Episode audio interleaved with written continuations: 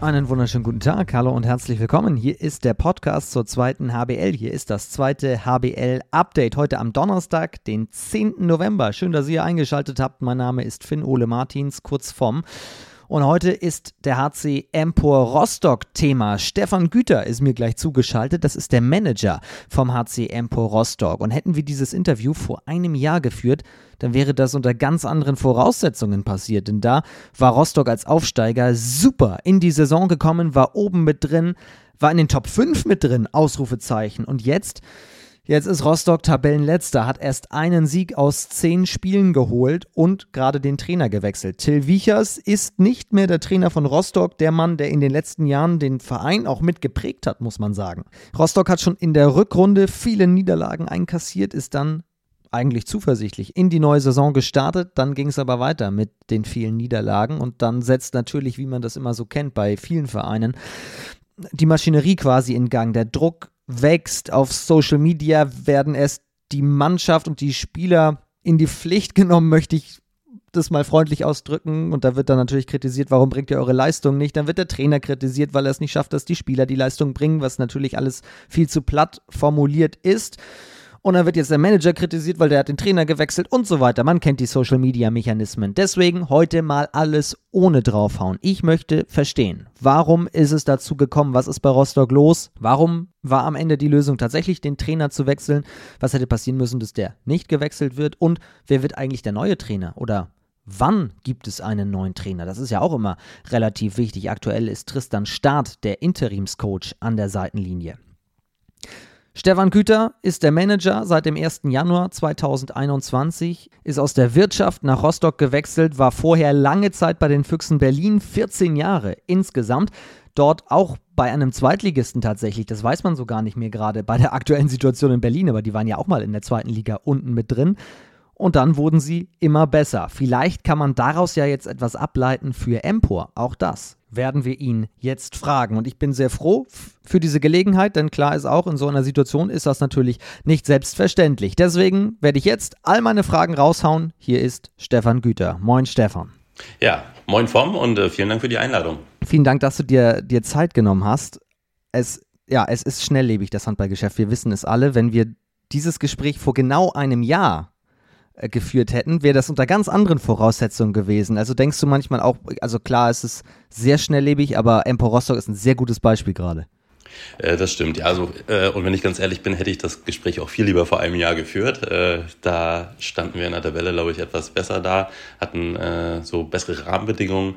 Ähm, aber wie du schon sagst, das, das Sportgeschäft ist so schnelllebig und es passiert so viel, äh, einmal im Sportlichen und dann natürlich auch drumherum nur um mal Beispiel zu nennen, Corona, Energie, äh, Inflation und so weiter, äh, das, das beeinflusst uns ja alle und äh, insofern ja, sind hier jeden Tag neue Voraussetzungen und äh, ja, ein Jahr ist da eine halbe Ewigkeit.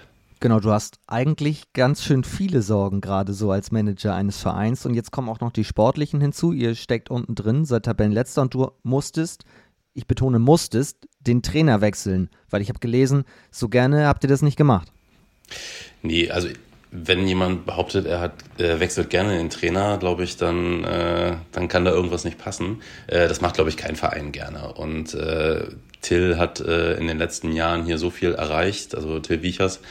Das ist, das, also da, da freut sich keiner drüber, ne? Und da hat, äh, hat äh, keiner irgendwie ein gutes Gefühl dabei. Aber äh, letztlich zählen im Sport leider die Ergebnisse und äh, es ist leider so, dass der Trainer immer das schwächste Glied in, in, in der äh, in der Mannschaft ist. Ne? Also man kann schlecht äh, auch aus finanzieller Sicht äh, eine ganze Mannschaft auswechseln. Das, das funktioniert äh, nun mal nicht, äh, weil letztlich stehen die Spieler auf dem Platz und äh, werfen die Tore oder werfen sie eben nicht.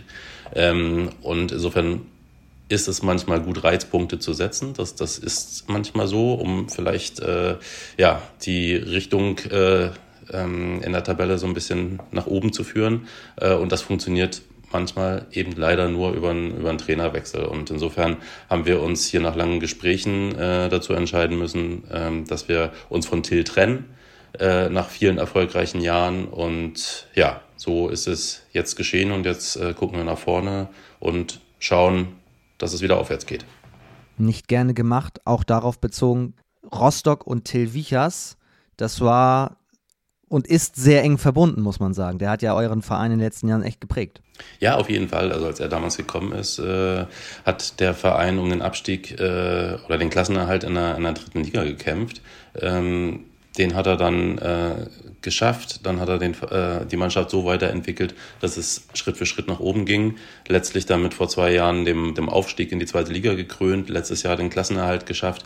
Und äh, ja, so hätte es dann auch gerne, gerne weitergehen können, aber man kann halt nicht alles planen. Da kommen Verletzungen, da kommen andere äußere Umstände. Ähm, da fehlt dann vielleicht auch mal das Quäntchen Glück in der, in der, in der Schlussphase in, in irgendwelchen Spielen, dass die Punkte eben nicht da sind. Und am Ende wird halt auf die Tabelle geguckt und nicht, ob man schön gespielt hat oder ob es knapp war oder ob vielleicht ein Pfiff vom Schiedsrichter nicht kam oder was auch immer. Äh, es zählen ganz knallhart die Punkte. Und wenn da eben nur zwei Pluspunkte auf der Habenseite stehen und äh, dann, was ich, wie viele äh, auf, der, auf der Minusseite, dann muss da halt irgendwas passieren. Und äh, ja, in dem Fall war das eben der Trainerwechsel. Und ich sag's nochmal, wir haben Till wirklich viel, viel, viel zu verdanken in den, in den letzten Jahren. Und ich äh, bin mir auch sicher, dass er seinen Weg als Trainer weitergehen wird. Ein Sieg in neun Spielen, beziehungsweise ein Sieg in zehn Spielen, wenn wir das Spiel gegen Motor Sapporosch hier noch mit dazu zählen. Ihr seid Tabellenletzter. Aber das gesamte Kalenderjahr läuft ergebnistechnisch nicht. Zusammengerechnet sind wir bei fünf Siegen im gesamten Jahr und 24 Niederlagen, ein Unentschieden dazu. Das ist ja eine, eine sehr bittere Bilanz. Was ist im Kalenderjahr 2022 passiert? Ja, also ich bin jetzt kein Freund davon, äh, so eine Bilanzen über ein ganzes Kalenderjahr und zwei verschiedene Saisons zu, zu, ähm, äh, zu legen. Also ähm, die letzte Saison äh, haben wir einen furiosen Start hingelegt, ähm, waren, glaube ich, irgendwann sogar auf äh, Platz 4, äh, irgendwie zwei, drei Punkte vom, vom Aufstiegsplatz entfernt. Äh, hier in Rostock äh, haben alle von alten Zeiten geträumt, äh, oder, oder viele, sage ich mal so. Da musste man dann schon mal auf die Bremse treten und sagen, Leute, wir sind hier Aufsteiger und äh, es läuft halt einfach ganz gut. Wir spielen gerade über unseren Verhältnissen. Aber äh, dass das so nicht weitergehen konnte über die ganze Saison, da waren sie eigentlich alle Verantwortlichen klar. Und äh, ja, mit dem mit der Verletzung, der schweren Verletzung von unserem Spielmacher Robin Breitenfeld, der zu dem Zeitpunkt auch der beste Torschütze war in unserer Mannschaft und sicherer sieben Meter Schütze, äh, ja, ging dann alles so ein bisschen äh, bisschen zu Ende. Also diese ganze Hochphase. Ähm, dazu kamen dann noch äh, so kleckerweise Corona-Infektionen, so dass, dass der Trainer irgendwie nie in einem Spiel die gleiche Mannschaft und auch im Training äh, die gleiche Mannschaft zur Verfügung hatte. Ähm, und das ist unheimlich schwierig. Also wir hatten einen sehr, sehr dünnen Kader, das, das kommt dann auch noch dazu. Dann fehlen immer, immer mal wieder welche. Es waren aber nicht so viele, die gefehlt haben, dass man dann ein Spiel verlegen konnte. Also war am Anfang äh, bei ein, zwei Spielen der Fall, aber dann nachher eben nicht mehr. Und, und ähm, wenn du auf einen Spieltag am Wochenende die ganze Woche über nicht äh, gezielt trainieren kannst mit der gleichen Mannschaft, dann wird es eben auch schwierig, die Sachen, die vorgegeben und trainiert werden, äh, am Wochenende umzusetzen. Und äh, so kam dann eins zum anderen und äh, eine Niederlagenserie, ich glaube, von neun Spielen in Folge ja, das verkraftet halt keiner und am Ende, wir hatten uns ein gutes Polster in der Hinrunde erarbeitet, aber am Ende wurde es dann nachher nochmal richtig eng. Äh, alle wurden irgendwie nervös und das tat dann so sein Übriges dazu. Äh, aber zum Glück, ähm, ja, haben wir dann die nötigen Punkte noch geholt, dass wir dann so gerade über die Ziellinie uns gerettet haben. Gegen Hüttenberg, ne? War das? Gegen der, Hüttenberg, der, der genau. Das war so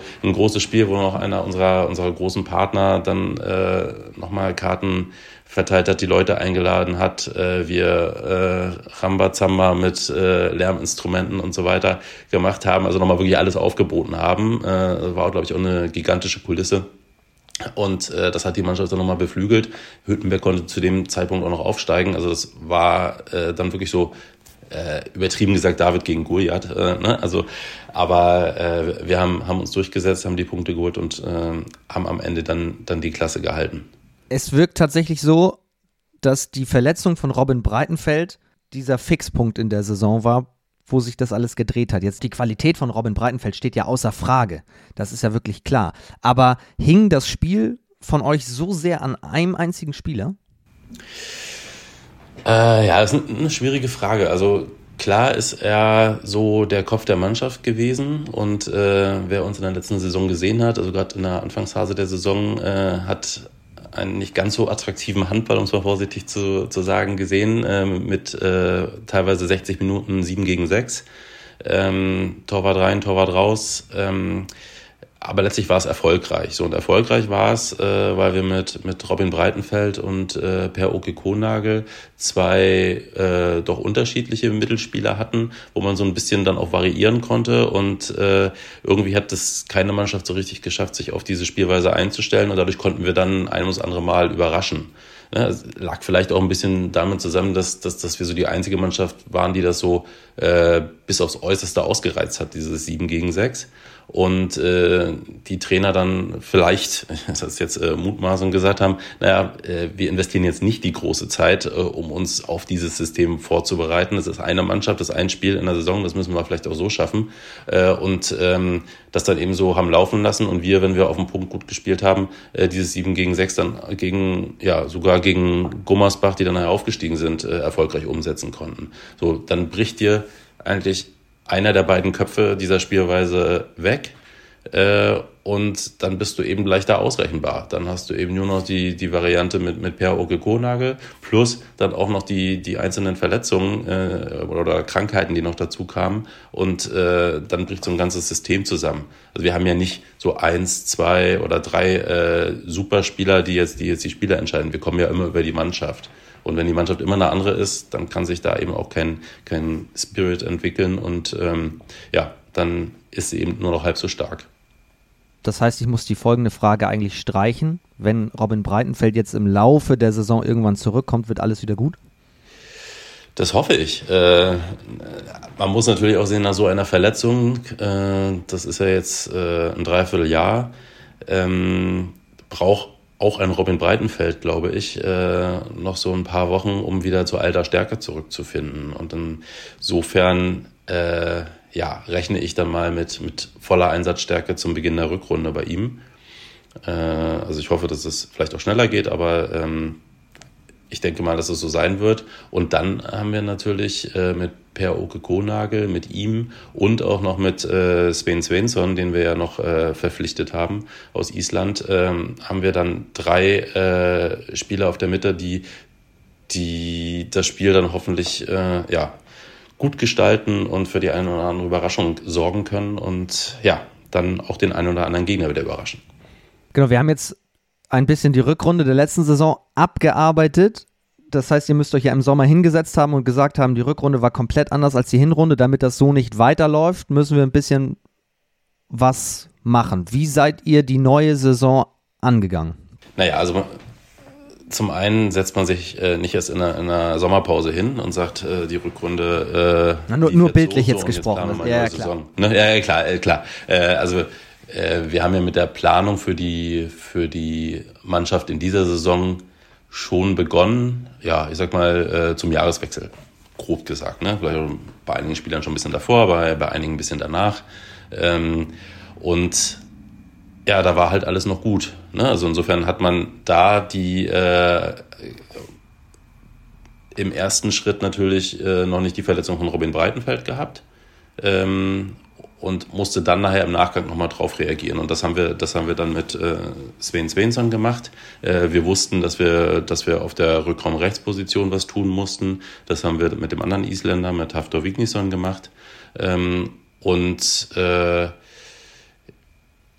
ja, also wussten, dass wir mit dem 7 gegen 6 äh, wahrscheinlich dann in der neuen Saison auch nicht mehr überraschen können, weil äh, jeder wusste, wenn Rostock kommt, dann kommt das 7 gegen 6. Also insofern haben wir uns natürlich vorgenommen, zusammen mit dem Trainer äh, auch andere Spielsysteme zu, zu implementieren und äh, ja, anders aufzutreten. Das hat wie man dann gesehen hat, nicht ganz so geklappt äh, zum Start der Saison.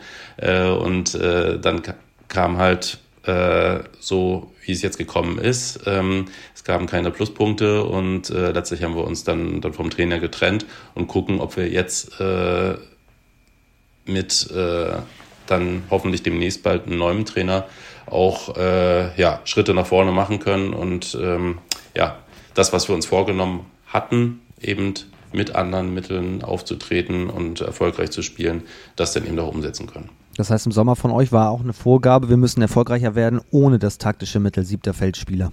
Ja, auf jeden Fall, weil das hat man gerade in der zweiten Liga mit uns äh, verbunden. Also weil ich habe mich so oft äh, letztes Jahr mit, mit gegnerischen Spielern dann nach dem Spiel unter, unterhalten, egal ob gewonnen oder verloren, äh, die dann gesagt haben, das ist so eklig gegen euch zu spielen. Äh, das macht so, macht so gar keinen Spaß. Ne? Also egal, ob du jetzt gewonnen hast oder verloren, äh, das, das hat nie Spaß gemacht. Wenn du verlierst, äh, macht sowieso keinen Spaß, aber selbst wenn du gewinnst, äh, haben sie gesagt, dass, äh, man kann sich da so schlecht drauf einstellen. Und ähm, wie gesagt, alle haben, sie, haben das auf uns äh, abgebildet. Rostock 7 gegen 6 und das heißt, wir, wir mussten auch mit was Neuem kommen, ähm, um erfolgreich zu sein. Das hat bis jetzt noch nicht ganz so geklappt. Äh, deswegen ist der Trainer dann auch wieder zurückgefallen aufs, auf 7 gegen 6. Dazu fehlt jetzt aber noch äh, Robin Breitenfeld und ähm, ja, insofern war auch das in den, in den letzten Spielen nicht von Erfolg gekrönt. Ist das dann auch Teil der, der Trennung diese taktische Entwicklung ist einfach nicht da? Ja, klar. Also da spielen viele, viele kleine Sachen rein. Also einmal natürlich der Blick auf die Tabelle und dann natürlich auch äh, die, die Weiterentwicklung. Weil ich bin mir sicher, wenn wir eine Weiterentwicklung gehabt hätten, äh, die so entscheidend ist, dass sie, dass sie Spieler entscheidet, hätten wir auch schon mehr Punkte gehabt. Aber das war halt eben nicht und äh, ja, insofern musste man eben diese unpopuläre Entscheidung treffen wie, wie lief die Trennung von Till Wichers ab? Also die, dieser Moment, weil ich denke an Carsten Günther und André Haber, was neulich auch, äh, was er neulich gesagt hat, Carsten Günther, wie die Trennung ablief und wie, wie schlimm dieser Moment war. Erstmal ist es kein, äh, keine Entscheidung, die von heute auf morgen getroffen wird. Ne? Das war ja schon ein Prozess, äh, wo äh, der Vorstand äh, zusammengesessen hat und äh, die Situation analysiert hat. Was bringt es zu wechseln? Ändern wir damit was? Können wir andere Anreizpunkte setzen? Ähm, das, das hat sich ja im Laufe der, der Zeit entwickelt. Also man macht das ja nicht erst, äh, wenn man zwölf Minuspunkte hat oder zehn Minuspunkte und äh, dann sagt man so, jetzt muss man einen Trainer anlassen, sondern man guckt ja auch, wie ist die Entwicklung der Spieler und wie kommen die, wie kommen die Punkte zu, ähm, zustande. Also wenn ich jetzt jedes Spiel mit einem Tor verliere und eigentlich immer nur äh, so das Quäntchen Glück fehlte, dann wird man sicherlich die Situation anders bewerten, als wenn man jedes Spiel mit, mit zehn Toren verliert und äh, man auf unser Torverhältnis guckt, dann sieht man, glaube ich, dass äh, da auch einige deutliche Ergebnisse dabei waren. Insofern gab es natürlich in, in diesen Besprechungen schon äh, Stimmen, die dann gesagt haben, naja, so richtig äh, Weiterentwicklung ist da nicht zu sehen. Dann hat man sich halt zusammengesetzt und gesagt, machen wir es oder machen wir es nicht. Und äh, irgendwann ja, schlug das Pendel dann dazu aus, wir müssen jetzt eine, äh, ja, durchgreifen und was machen und ähm, das ist dann passiert. Aber wie gesagt, das habe ich ja vorhin schon gesagt, schön ist das alles nicht und das macht keiner gerne. Genau, eingangs schon von dir gesagt, der ist natürlich dann irgendwo auch das, das letzte Glied. Trotzdem haben wir auch jetzt aufgezählt, für viele Faktoren konnte er selber gar nichts. Äh, Stichwort beispielsweise die Verletzung. Und dann schaue ich mir den Kader an, auch von den Namen. Das sind ja alles wirklich starke Jungs, die wirklich gut Handball spielen können. Wie, wie nimmst du die jetzt in die Pflicht oder ihr als Verein? Weil von, von diesem Kader erwarte ich, erwarte ich eigentlich zumindest mehr als den letzten Platz. Auf jeden Fall. Also wir äh, sind auch nicht in die Saison gegangen und haben gesagt, na, wir wären letzter. Ne? Also wir äh, haben schon ganz klar den Anspruch und auch das Ziel, äh, den Klassenerhalt zu schaffen. Und äh, eigentlich äh, wäre es mir auch lieber, wenn man da nicht lange drum zittern müsste, sondern wenn man das so, sage ich mal, wenn man mit dem großen Abstiegskampf nicht so viel zu tun hat. Ähm, jetzt ist der Trainer weg. Ähm, jetzt ist natürlich jeder Spieler gefordert, äh, dann auch zu zeigen, was, was in ihm steckt. Also natürlich, äh, und das kann man ja auch äh, keinem so wirklich verdenken, ähm, sagt jeder äh, oder, oder versteckt sich manchmal auch äh, äh, der ein oder andere Spieler hinter, hinter einer schlechten Leistung, weil jeder hat mal einen schlechten Tag. Aber dann kann man mal sagen, der Trainer ist schuld. Das machen jetzt nicht alle Spieler, klar, aber bei einem oder anderen äh, kann das schon manchmal äh, so, so durchklingen. Und äh, das ist jetzt natürlich nicht mehr möglich. Ne? Also jetzt ist äh, jeder gefordert und, und jeder auch in der Pflicht, die beste Leistung auf dem Parkett abzuliefern. Und ich finde, äh, also gerade gegen, gegen Potsdam äh, haben, äh, haben die Spieler da auch wirklich gut abgeliefert. Nur ist, ähm, ist Potsdam natürlich auch keine Mannschaft, die man mal so im Vorbeigehen schlägt. Das haben wir dann auch, äh, auch auf dem Spielfeld erfahren müssen. Aber äh, es war trotzdem eine, eine wirklich gute Leistung und war im äh, Vergleich zu den Spielen davor, äh, denke ich mal, auch ein Riesenschritt nach vorne. Und äh, da gilt es anzuknüpfen. Und ähm, wir trainieren äh, schon, schon seit Wochen eigentlich wirklich gut. Aber letztlich hält man die Klasse nicht, wenn man Trainingsweltmeister wird, sondern man muss eben die Performance, die man, die man in der Trainingshalle zeigt, muss man eben auch aufs Spielfeld bringen. Und äh, da ist jetzt jeder Spieler in der Pflicht, das auch zu tun und äh, ja, äh, am Wochenende abzuliefern wenn wir nochmal die Statistik bemühen, also du hast gerade die Gegentore angesprochen und so weiter, aber auch in den, in den individuellen Statistiken, ihr habt nur einen, einen einzigen Spieler in den Top 50 der Torschützenliste und auch beim HPI nur, nur einen einzigen. Also das unterstreicht das natürlich. Äh, das ist mir so auch in der, in, der, in der letzten Saison aufgefallen. Selbst bei unserer überragenden Hinrunde, äh, die wir ja gespielt haben, waren wir, also vielleicht eins, zwei Mal oder sowas in der, äh, in der Mannschaft der Woche mit dem, mit dem HPI. Also ähm, das hat, hat mir dann immer so wieder gezeigt, äh, naja, eigentlich kommen wir wirklich über die Mannschaft und nicht über die Einzelspieler. Ne? Und äh, ähm, ja, wir haben jetzt in dieser Saison, äh, ich glaube auf Platz 15 oder sowas war, war Janosch Steidmann jetzt, äh, der die, äh, der die, der die sieben Meter ähm, äh, bei uns natürlich auch wirft. Aber letztlich verteilt sich das bei uns jetzt in dieser Saison leider etwas, etwas äh, auf niedrigem Niveau als in der letzten Saison. Aber da waren wir ja auch nicht äh, groß vorn dabei. Also ich glaube, äh, Robin war, war in der Torschützenliste weit, weit vorne, weil er auch die sieben Meter geworfen hat. Ähm, aber ansonsten war es auch eine geschlossene Mannschaftsleistung und, und wir waren in den HPI-Wertungen auch nicht ganz oben. Die letzte Frage zu Till Wichers. Was hätte er gebraucht, um, um länger bleiben zu können, außer Punkte? Ja, ich glaube eigentlich nur den Erfolg. Ne? Also es waren alle eigentlich so mit ihm zufrieden, mit seiner Arbeit zufrieden, mit dem, was er, was er für den Verein gebracht hat. Aber letztlich äh, zählen die Punkte und ähm, das äh, hat leider so ein bisschen dann gefehlt jetzt. Jetzt ist Tristan Start gerade da, interimsweise. Was war seine Hauptaufgabe? Weil ich mir vorstellen kann, wenn wir jetzt nochmal auf die, auf die Spieler eingehen, wenn du so viele Spiele am Stück auch verlierst, das macht ja auch was mit der Moral einer Mannschaft.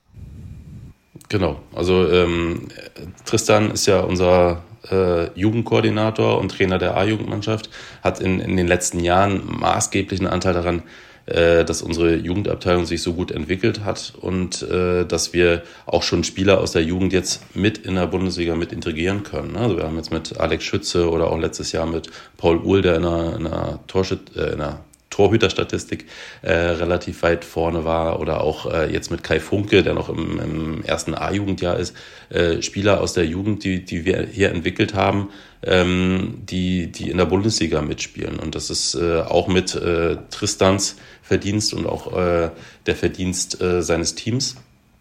Und äh, das ist eigentlich auch das, was wir hier in, Rostock anstreben. Ne? Also Talente aus der Umgebung, aus ganz Mecklenburg und dann nehmen wir bewusst alle Vereine mit, ähm, äh, zu entwickeln und eben an die Bundesliga heranzuführen. Und äh, jetzt hat er sich dann äh, bereit erklärt, übergangsweise hier die, die Trainerfunktion auszuüben. Und ähm, ja, alle, alle Spieler kennen ihn und äh, schätzen ihn äh, hoffentlich auch. Und äh, er wird glaube ich, so ein bisschen frischen Wind, weil er so ein bisschen, äh, ein bisschen andere äh, Taktiken natürlich auch in der, in der A-Jugend äh, einsetzt und äh, hoffentlich äh, redet halt auch mit jedem und, und wird so dieses Quäntchen, was, was fehlt. Äh, ne? Die werden ja nicht alle von letzter Saison auf diese Saison verlernt haben, Handball zu spielen. Also es ist, ist ja häufig auch dann, dann Kopfsache und ähm, das wird er hoffentlich so ein bisschen freisetzen und äh, dann die Mannschaft schnell in die Erfolgsspur zurückführen. Äh, Wie gesagt, das Spiel gegen, gegen Potsdam hat mir da schon äh, ja, viel, viel Hoffnung gegeben, dass, äh, dass wir auch bald wieder mal Punkte auf der Habenseite verbuchen können. Wie lange wird er denn Trainer von Rostock sein? Ja, das ist eine gute Frage, ähm, bis wir einen, äh, einen neuen Trainer gefunden haben. Und äh, das ist natürlich zu so einem Zeitpunkt der Saison äußerst schwierig, äh, einen geeigneten Trainer zu finden. Also wir haben ja eine äh, doch relativ junge Mannschaft, sage ich mal, ohne die großen Stars und da passt eben auch nicht, äh, auch nicht jeder Trainer und äh, wenn du gute Trainer suchst, die werden natürlich zum Zeit, zu diesem Zeitpunkt der Saison nicht unbedingt vertragslos irgendwo rumlaufen, äh, wo man nur sagen muss, so 1, 2, 3, ach, dich nehme ich jetzt und ähm, jetzt fangen wir hier an. Insofern ist das schon ein längerer Prozess, äh, um da wirklich den geeigneten Trainer, äh, Trainer zu finden, der dann hoffentlich auch über die Saison hinaus mit der Mannschaft weiterarbeiten kann. Weil äh, jetzt ist bald Jahreswechsel und äh, da geht natürlich auch schon die Planung für die neue Saison los und da müsste man im Idealfall natürlich dann auch schon einen Trainer haben, mit dem man dann das Gesicht der nächsten Mannschaft äh, des nächsten Jahres äh, aufbaut. Und ja, das sind so Punkte, die äh, ja, die müssen alle irgendwie irgendwie passen und unter einen Hut gebracht werden. Und das ist eben äh, nicht so einfach, weil die Trainer eben hier auch nicht auf Bäumen wachsen, die, äh, die da passen. Also eben, äh, wir sind ja fast ein komplett deutsches Team, haben jetzt ein, das erste Mal mit äh, zwei Isländern dann auch ausländische Spieler geholt. Insofern sollte es schon irgendwie ein deutscher Spieler sein, der auch mit vier jungen Spielern umgehen, äh, deutscher Trainer sein, der mit, ähm, oder zumindest deutsch sprechend, der äh, mit jungen Spielern umgehen kann.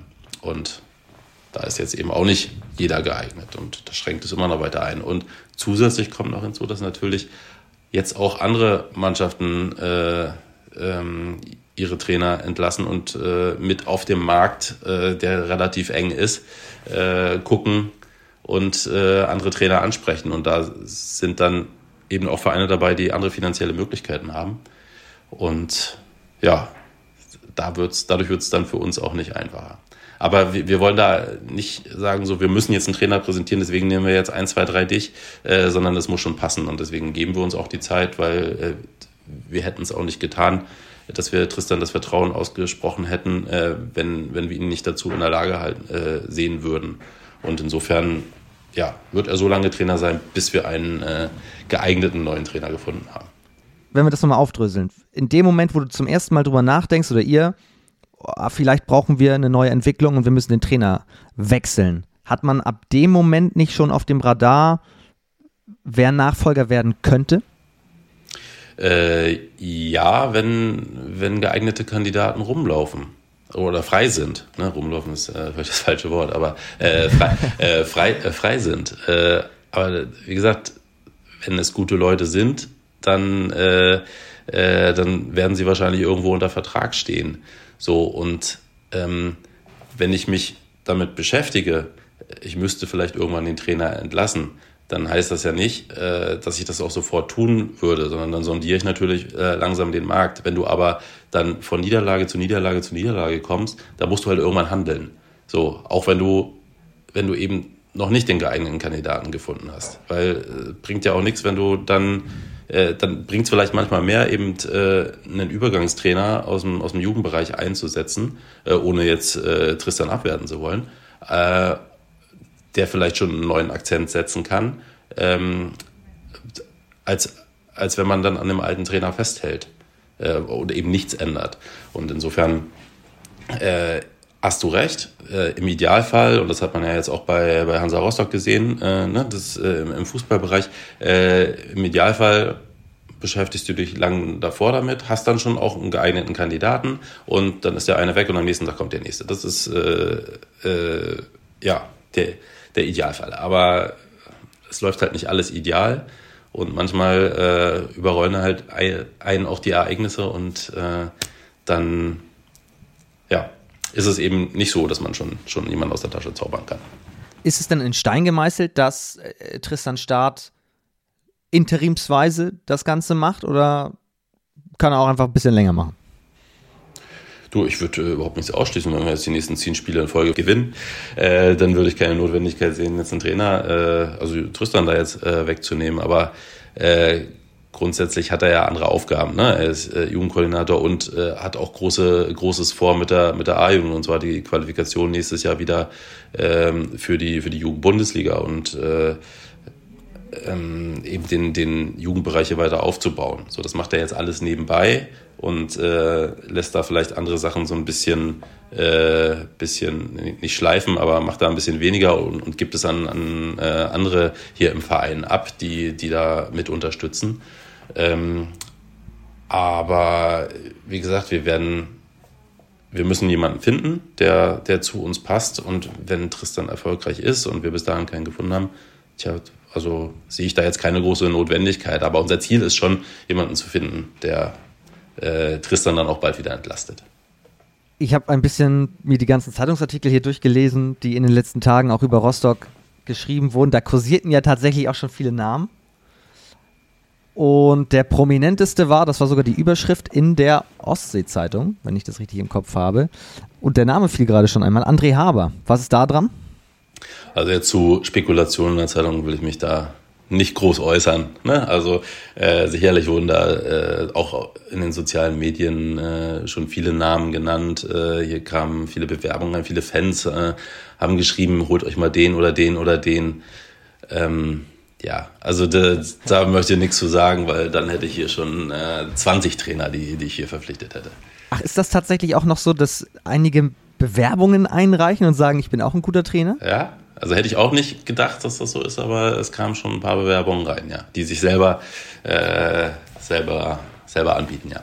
Ah, das, okay, verrückt. Ich dachte, man ruft ein bisschen die Berater an und dann guckt man, was, was passen könnte und lädt die ein. Aber das ist ja der klassische also, Weg tatsächlich. Äh, der normale Weg ist so, ähm, und das war, war halt auch wirklich äh, äh, so, dass mit der Freistellung von Till äh, das Telefon nicht mehr stillstand und auch das E-Mail-Postfach äh, überlief äh, und so viele Berater, so viele verschiedene Trainerkandidaten vorgeschlagen haben, die man zum Teil gar nicht kannte äh, oder wo man sich äh, fragte, ach ja, den gibt's ja auch noch. Äh, na, also das, war schon, boah, ja, also war, war schon heftig.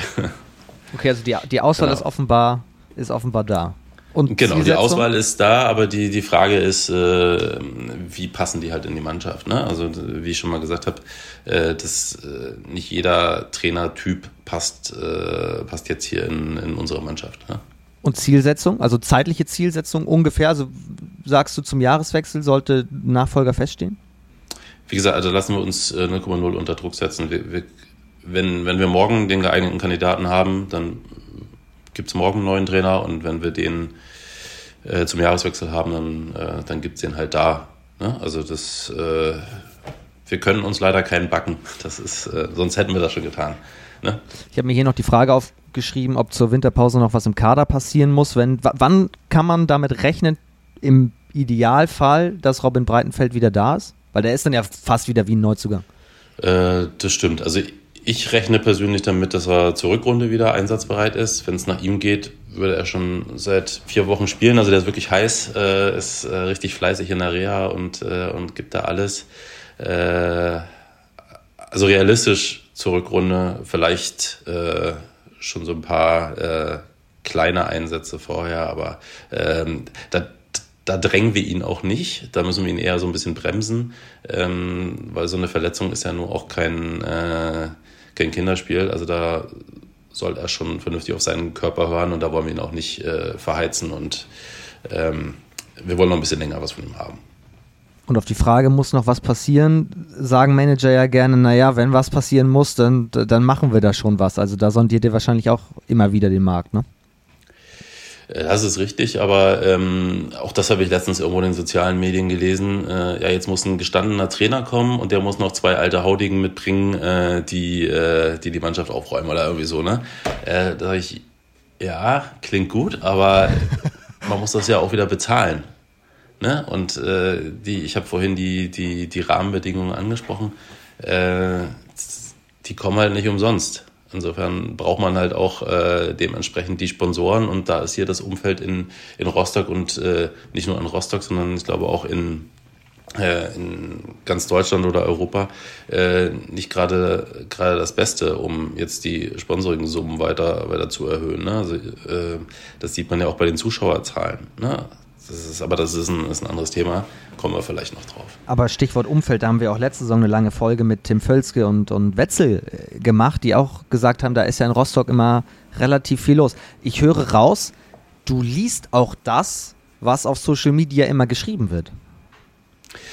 Ja, ich weiß, dass äh, viele meiner Kollegen und, äh, und Freunde sagen, mach das lieber nicht. Äh, du ärgerst dich nur und äh, aber äh, doch, das mache ich ab und zu schon. Äh, einfach um auch so zu hören, äh, wie so ein bisschen die öffentliche Meinung ist. Ne? Also es gibt ja auch, äh, auch Leute, die, die äh, lesen keine Zeitung, also lesen die, die Berichte nicht, äh, lesen Social Media nicht und so, aber so ein bisschen das Ohr äh, an dem, was die, was so in der Öffentlichkeit ist, äh, will ich dann schon haben. Und ich denke mir dann meistens, meinen Teil muss man dann auch äh, häufig auf die Zunge beißen, um dann nicht plötzlich äh, dann auch manchmal passende Antworten zu schreiben. Aber äh, ja, doch, das mache ich schon. Ob es richtig ist, weiß ich nicht. Du bist ja ab oder seit 1.1.21 da, wenn ich das im Kopf habe. Genau. Wie hast du oder wie erlebst du das Umfeld in Rostock seitdem? Weil das ist ja so ein tatsächlich großer Traditionsverein. Bin Anfang 21, äh, ja, jetzt fast zwei Jahre, die Zeit verrinnt, äh, äh, hierher gekommen, zu einer Zeit, äh, wie sie ungünstiger nicht hätte sein können. Ne? Also der Spielbetrieb war komplett eingestellt. Hier war ähm, war totaler Lockdown. Ne? Ich hatte, Stimmt, war ja noch dritte Liga, ne? Ja, ja, genau. Und äh, genau, da war, war komplett, man wusste nicht, wie es weitergeht. Ähm, äh, auch hier, äh, ich hatte erst so eine, so eine, äh, ja, so eine möblierte Ferienwohnung hier in, in, in Warnemünde, um zu gucken, wo man denn hier eine Wohnung findet. Also der Wohnungsmarkt ist hier nicht ganz so einfach. Und äh, da war alles tot. Ne? Also wenn man Warnemünde hier kennt im Sommer, das ist äh, ne? Halligalli und äh, alles voll und da war nichts, da war kein Restaurant offen, da war also ne, totaler Lockdown und äh, genauso war es halt mit dem Spielbetrieb, totaler Lockdown. Die Spieler kamen gerade alle aus der, aus der Kurzarbeit, weil wir so ein bisschen Perspektive hatten, dass es Aufstiegsrunde und sowas alles, äh, alles gibt, also so ein Neustart und äh, dadurch dann natürlich wieder mit dem, mit dem Training angefangen haben. Aber so drumherum, äh, also mit den Sponsoren konnte man ja dann äh, zuerst nur über, über äh, Videokonferenzen und sowas sprechen. Ähm, da ist schon eine Handballbegeisterung da. Und äh, nicht zuletzt haben wir ja dann auch äh, über unser Logo die, die, die drei Sterne genommen, äh, um, um zu zeigen, da ist eine Historie. Trotzdem darf man natürlich nicht nur in der Historie leben. Das äh, machen, machen ja halt auch viele, die sagen, oh ja, früher und damals und äh, da haben wir Europapokal und hier und da. Ja, das ist gut, das zu wissen und da sind wir auch stolz drauf und, und jeder Spieler sollte das, das Logo mit den drei Sternen auch mit Stolz tragen. Aber trotzdem müssen wir ja gucken, wie geht es weiter. Ne? Es bringt uns überhaupt nichts äh, zu sagen, wir haben zehn deutsche Meisterschaften und, äh, und haben Europapokal gewonnen. Ja, toll, aber wir spielen jetzt in der zweiten Liga und sind auf dem letzten Platz. Ne? Also ähm, das bringt uns für die Zukunft überhaupt nichts.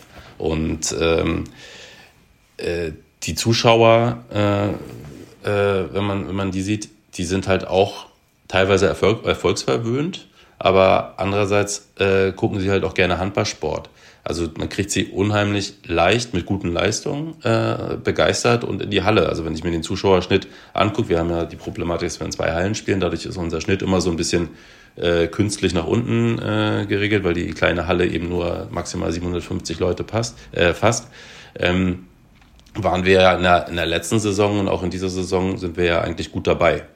Ähm, und äh, haben für eine 200.000 Einwohnerstadt ungefähr mit Spitzensportarten wie Fußball in der, in der zweiten Bundesliga, jetzt Basketball in der ersten, äh, Volleyball in der zweiten Bundesliga, Football und, und, und was wir hier alles haben.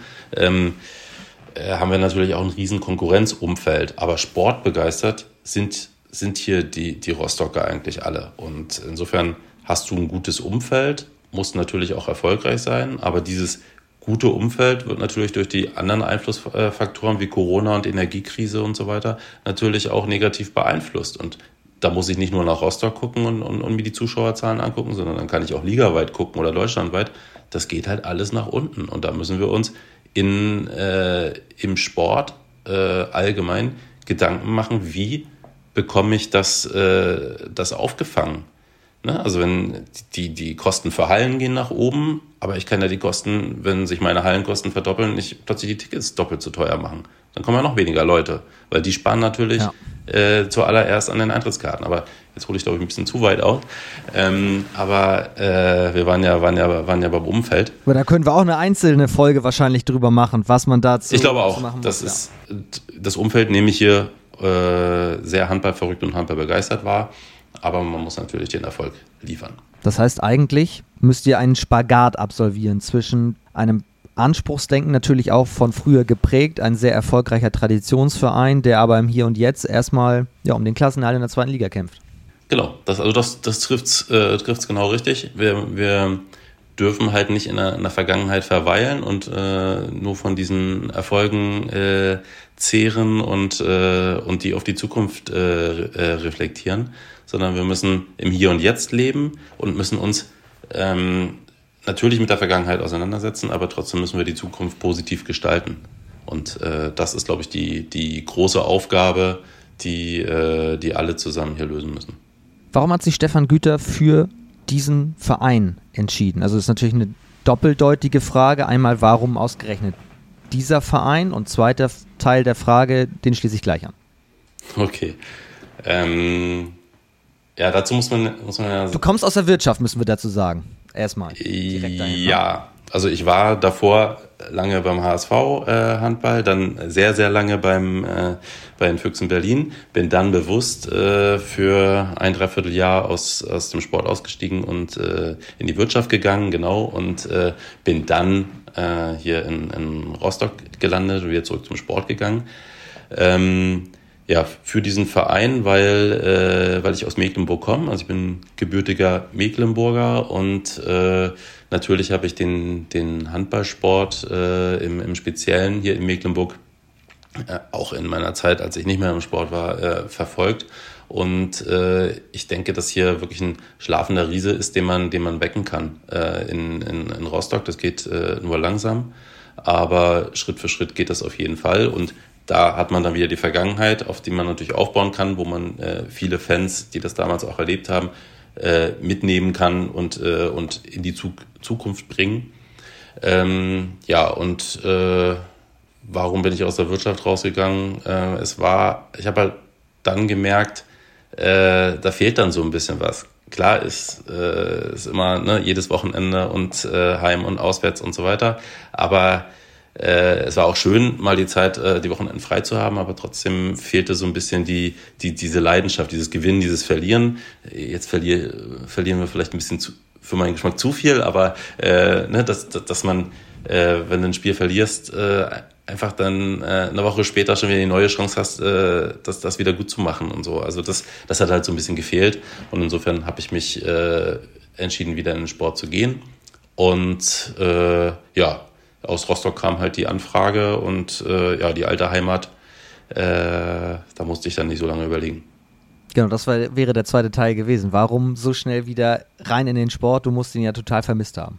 Also es war erstmal schön, äh, sag mal, auch einen geregelten Arbeitsablauf zu haben, äh, ne, Montag bis Freitag, aber irgendwann, ja, es ist äh, immer, immer das, was man nicht hat, glaube ich, das, äh, das, das reizt einen dann besonders und äh, äh, wie gesagt, dann fehlte so ein bisschen so die, die Leidenschaft und äh, dieses äh, Glücksgefühl, wenn man gewinnt und vielleicht auch die Niedergeschlagenheit, wenn man, wenn man nicht gewinnt.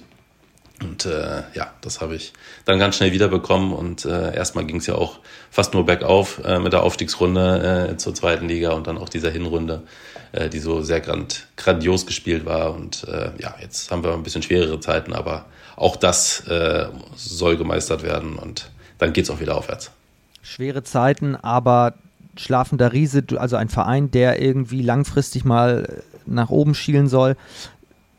Kann man eigentlich Parallelen ziehen zu den Füchsen Berlin? Du warst lange da, auch da habt den Verein ganz langsam über Jahre hinweg nach oben versucht zu hieven und es war ja erfolgreich.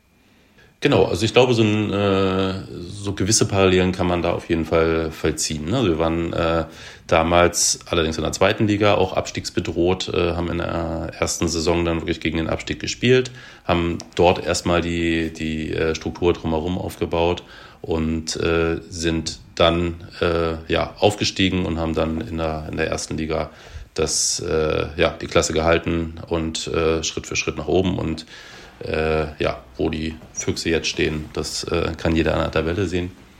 Ähm, das äh, ist schon vergleichbar, wobei natürlich die Voraussetzungen in einer, in einer Hauptstadt mit dreieinhalb oder vier Millionen Einwohnern, Einzugsgebiet und hier mit 200.000 dann schon äh, ja, äh, ein bisschen anders sind.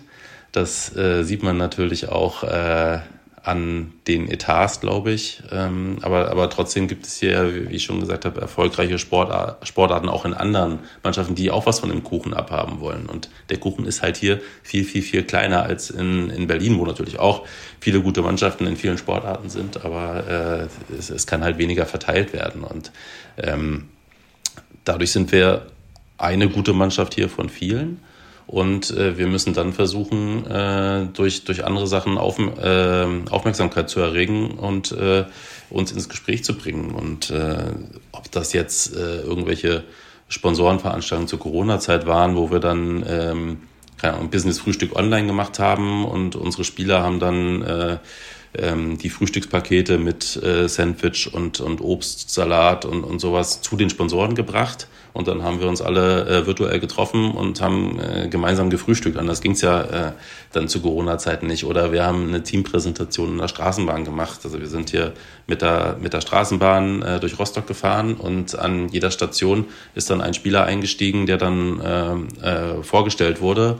Und an der Brauerei, die unser, unser Partner ist, äh, kam dann der Bierwart der Mannschaft und hat dann äh, für alle Sponsoren äh, Getränke gebracht. Ne? Also äh, über solche Sachen müssen wir äh, eben versuchen, irgendwie auch anders zu sein und ähm, äh, andere Ideen reinzubringen und, äh, und uns ins Gespräch zu bringen. Weil ansonsten äh, geht man halt in dieser großen Sportlandschaft auch hier in Rostock äh, dann, dann ein bisschen unter und äh, andere äh, äh, Sportarten holen eben die, die Zuschauer zu sich. Und ja, da müssen wir immer wieder äh, gucken, was, wir, was uns einfällt und was wir machen können.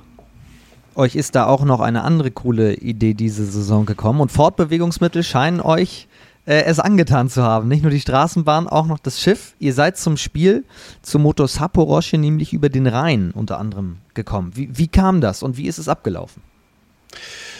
Ja, das, äh, da muss man muss ich so auch wieder so ein kleines bisschen ausholen. Also ähm, es gab ja erst so eine Diskussion, nimmt man äh, äh, Motor Saporosche jetzt mit in die zweite Liga auf oder nicht? Und äh, ähm, natürlich hatten, hatten einige Vereine und äh, auch wir ähm, so unter, unter wirtschaftlicher Sicht natürlich so ein bisschen äh, bedenken. Ne? Und äh, das kostet jetzt wieder. Und äh, äh, aber uns ist dann hier in der internen Diskussion auch schnell klar geworden, naja, man kann es ja auch zu was Besonderem nutzen. Man, man, man kann ja mit diesem Spiel was ja so ein bisschen außerhalb, von, äh, außerhalb der Konkurrenz läuft, äh, auch was, was Besonderes schaffen und eben auf die Situation in der Ukraine Aufmerksamkeit machen, äh, auf, aufmerksam werden. Und dann haben wir, äh, wir hatten das sowieso schon immer vor, also mir schwebte eher so vor, dass wir mit unserem, also äh, Arosa ist unser Partner und ähm, äh, Trikotsponsor, äh, und macht Flusskreuzfahrten und eigentlich wollte ich äh, ein Trainingslager immer auf dem Schiff machen und an jedem Ort, wo wir dann sind,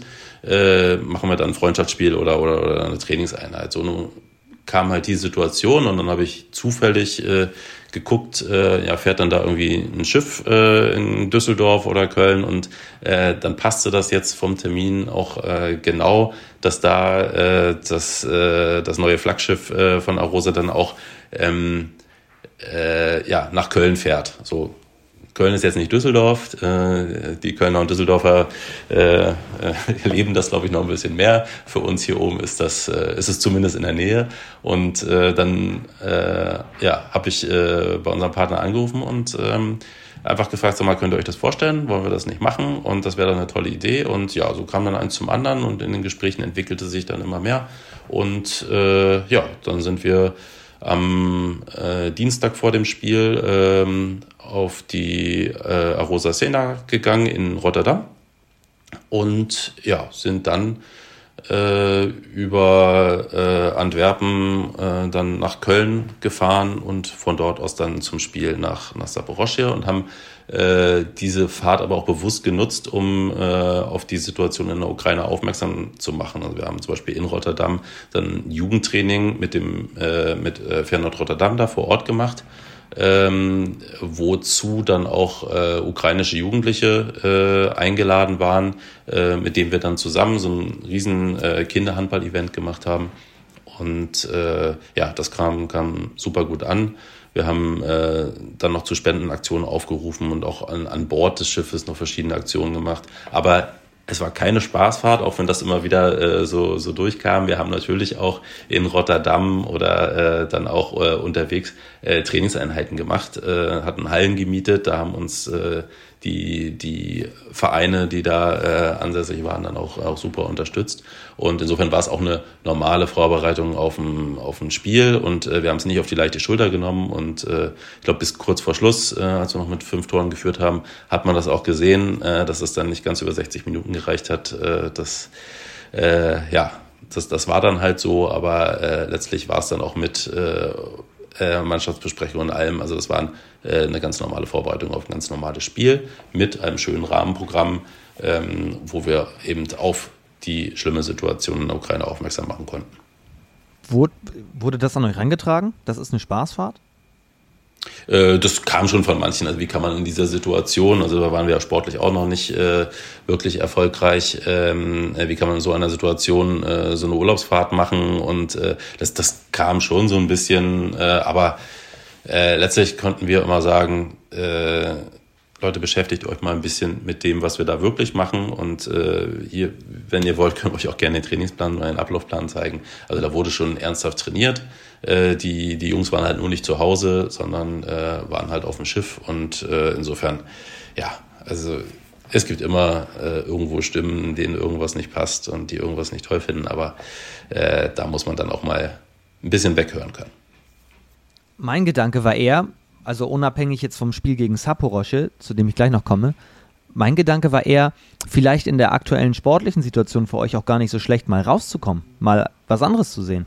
Genau, also so haben wir es dann ja dann auch, äh, auch nutzen können. Also man hatte dann für äh, ja, knapp eine Woche alle Spieler auf engstem Raum. Es konnten, konnten und mussten, weil man sich auch nicht ausweichen konnte, äh, da viele Gespräche geführt werden, äh, wo ich dann auch so ein bisschen die Hoffnung hatte, naja, vielleicht bricht das Ganze noch so ein bisschen auf. Äh, ne? Also ja, ist dann nicht ganz so, äh, ganz so geglückt. Also der, der sportliche Erfolg stellte sich danach jetzt nicht ein, aber ähm, äh, trotzdem, ja, war es eine, eine super Gelegenheit, so wie du schon sagst, äh, dann eben auch die, den Saisonstart, den verpatzten Saisonstart so ein bisschen aufzuarbeiten. Ja.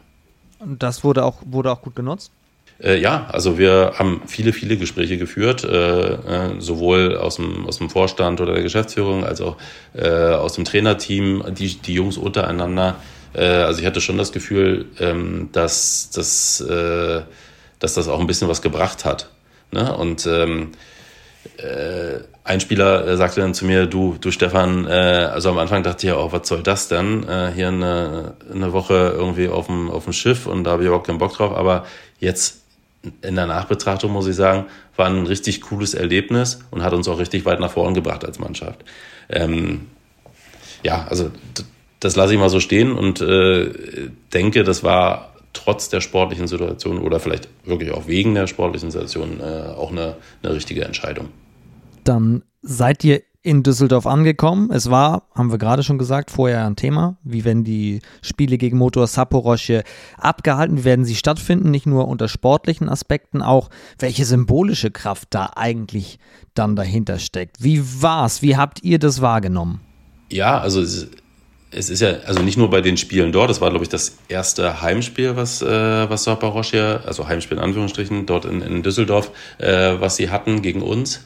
Und die Stimmung äh, auf den Rängen, also gerade auch äh, von, dem, von dem ukrainischen äh, Publikum, die, die war, schon, war schon gut. Und ich finde es halt auch äußerst wichtig, ähm, dass, dass, äh, dass diese Spiele auch immer wieder so in den, in den Vordergrund gestellt werden, um einfach zu zeigen, äh, ja, da ist Krieg, ja, da kann man gerade keinen Sport machen, aber der Sport der Ukraine lebt trotzdem. Äh, wo er jetzt lebt, äh, ne? also ob das jetzt äh, in, in, in Deutschland ist oder in, in irgendeinem anderen Land, äh, vielleicht in einer anderen Sportart, äh, das, das, das weiß ich jetzt nicht. Aber ähm, dass, dass trotzdem die Unterstützung auch für den Sport und auch in der Sport-Community da ist. Ne? Und insofern ähm, finde ich, ähm, dass auch jedes Heimspiel eines Bundesligisten gegen Saboroschje äh, besonders äh, genutzt werden kann, um eben auf diese Situation äh, des, des Angriffskrieges da aufmerksam äh, zu machen. Und ähm, da muss man dann nicht nur die, die, äh, die wirtschaftliche Situation sehen. Ne? Ja, ich habe Hallenkosten, ja, äh, da kommen vielleicht nicht ganz so viele Zuschauer. Vielleicht kriegt man es ja einfach durch besondere Aktionen, wie bei uns jetzt bei dem, beim Auswärtsspiel, einfach hin, dass, äh, dass man auch neue Besuchergruppen und, und, und neue Sponsoren vielleicht sogar äh, erschließt, die dann in die Halle kommen und äh, die man dann später an sich binden kann. Das äh, ähm, ist ja jedem freigestellt, da, da kreativ zu werden. Absolut. Und du hast es eben schon angedeutet, das wird eines der großen Themen auch im nächsten Jahr sein, wie nicht nur Kosten gedeckelt werden, sondern wie auch neue Zuschauer natürlich in die Halle geholt werden oder überhaupt Zuschauer in die Halle geholt werden. Aber das ist ein, ein Thema für ein anderes Mal. Was an diesem Punkt jetzt aber noch ganz gut passt, ist unsere Rubrik Zukunft des Handballs. Also Unabhängig jetzt von den aktuellen Problemen, die uns gerade beschäftigen, haben wir auch die Rubrik Zukunft des Handballs. Was wird der Sportart darüber hinaus noch gut tun, sei es regeltechnisch oder etwas auf der Platte? Du wirst da nochmal eine ganz andere Sicht als Manager drauf haben, als die Spieler, die wir das hier immer fragen. Was antwortet Stefan Güter in der Rubrik Wie machen wir unsere Handballsportart besser? Ja, also da äh, beschränke ich mich jetzt mal auch so auf die, auf die Sachen, neben dem Sportplatz. Äh, ne? Also äh, das geht jetzt nicht um, um Regeln oder so, sondern ich glaube, dass wir drumherum, also gerade auch in der, in der zweiten Liga, aber dann auch mit Blick auf die erste Liga, äh, vielleicht so, so, so einiges ändern müssen und vielleicht auch mal über den Tellerrand hinausblicken müssen zu anderen Sportarten. Also ich äh, finde gerade, was so im, im Basketball äh, vorgelebt wird in den äh, Lizenzierungsrichtlinien, ähm, dass man einen gewissen Etat haben muss, um in, erst, in der ersten Liga zu spielen oder eine gewisse Hallengröße oder äh, ich glaube, die müssen sogar zwingend einen Pressesprecher und, und einen Marketingchef äh, haben. Also ohne jetzt genau die, die äh, Lizenzierungsrichtlinien zu kennen, aber diese, diese Infrastruktur drumherum, dass es da gewisse Vorgaben gibt. Äh, das halte ich für, für, für sehr, sehr wichtig und ich glaube, da können wir äh, im Handball uns so einiges abgucken. Da gehen wir jetzt ja auch mit, äh, mit dem neuen Fernsehvertrag, auch, wo ja auch die zweite Liga mit eingeschlossen ist, ähm, gehen wir ja so, ein, so einen Schritt in die Richtung. Ne? Wir müssen alle in der zweiten Liga einen blauen Boden haben, wir müssen alle eine LED-Bande auf der Längsseite haben und so. Das ist, ähm, tut, glaube ich, allen Vereinen so im, äh, oder nicht allen, aber, aber vielen Vereinen so im ersten Schritt weh. Aber äh, letztlich ist es für eine erfolgreiche Zukunft des Handballs und eine Entwicklung in die Moderne, äh, ist das zwingend notwendig. Und äh, da müssen wir, glaube ich, einmal alle in den sauren Apfel beißen, müssen die Investitionen tätigen und äh, ähm, vielleicht dann auch in den, in den Lizenzierungsrichtlinien oder, oder wo auch immer äh, eben Standards festlegen, die äh, erstmal ein bisschen wehtun, aber von denen wir nachher alle im Nachgang dann besonders viel haben. Aber das, glaube ich, ist auch so, eine, so ein Thema, wo man nochmal äh, lange drüber diskutieren und lange, lange sprechen könnte.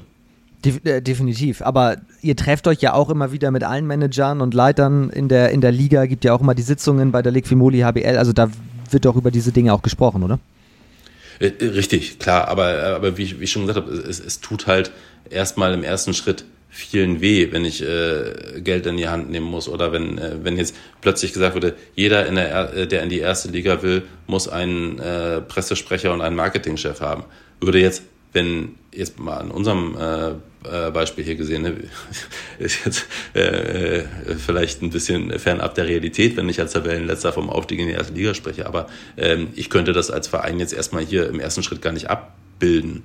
Aber müsste mir, wenn ich oben mitspielen würde, schon mal im Laufe der Saison Gedanken machen, wie kann ich denn diese Sachen umsetzen? Weil ähm, dass wir, dass, dass man mit einem Pressesprecher, der eben auch mit Social Media, äh, was ich als, als, als die große, große Zukunft dann eben auch der Vermarktung ansehe, ähm, äh, sich damit beschäftigt und neue Ideen entwickelt und so weiter. Ähm, das muss halt einen gewissen Standard haben, wenn ich auch in der ersten Liga spiele oder auch schon in der zweiten Liga.